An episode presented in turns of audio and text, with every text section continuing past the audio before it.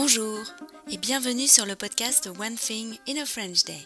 Aujourd'hui, lundi 29 mai 2023, cet épisode, le numéro 2245, s'intitule La fin de l'année scolaire. J'espère que vous allez bien et que vous êtes de bonne humeur. Je m'appelle Laetitia, je suis française, j'habite près de Paris et je vous raconte au travers de ce podcast un petit bout de ma journée. Vous pouvez vous abonner pour recevoir le texte du podcast, le transcript, par email sur onethinginafrenchday.com.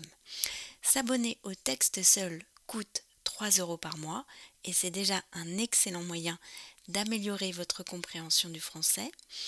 Ou vous pouvez également vous abonner à la version enrichie avec des notes culturelles, des tournures de phrases utiles ou encore des photos, quand il y en a, pour 5,90 euros par mois.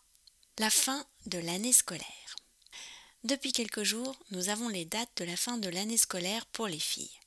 Michaela aura tout terminé le 20 juin. Elle n'en finit pas de passer le bac depuis le mois de mars. Les épreuves de spécialité, les vœux Parcoursup, les entretiens pour l'université, et cette semaine, l'écrit de littérature italienne, mercredi, et jeudi, l'épreuve de 5 heures en histoire-géographie en italien. Ensuite, il lui restera l'épreuve de philosophie le 14 juin et le grand oral le 20 juin. En plein milieu de tout ça, jeudi, nous saurons où elle est acceptée l'année prochaine. Ce sont les résultats Parcoursup. Il faudra être prêt à choisir, à être surpris ou déçu.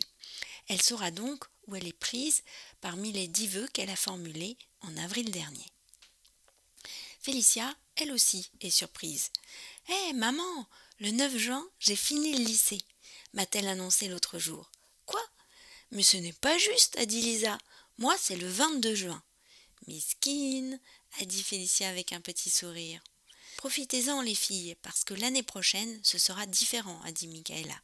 Vous êtes dans les meilleures années. En effet, l'année prochaine, Félicia passera le bac de français, elle sera donc en plein dans les révisions à cette époque de l'année. Et pour Lisa, ce sera le brevet. De mon côté, comme il fait beau, je me dis qu'on va pouvoir faire ensemble quelques sorties intéressantes à Paris.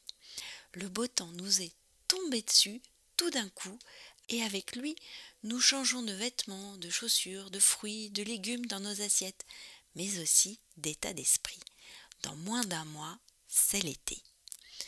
One Thing in a French Day, c'est fini pour aujourd'hui. Je vous retrouve dès mercredi pour un nouvel épisode du podcast. À bientôt, au revoir.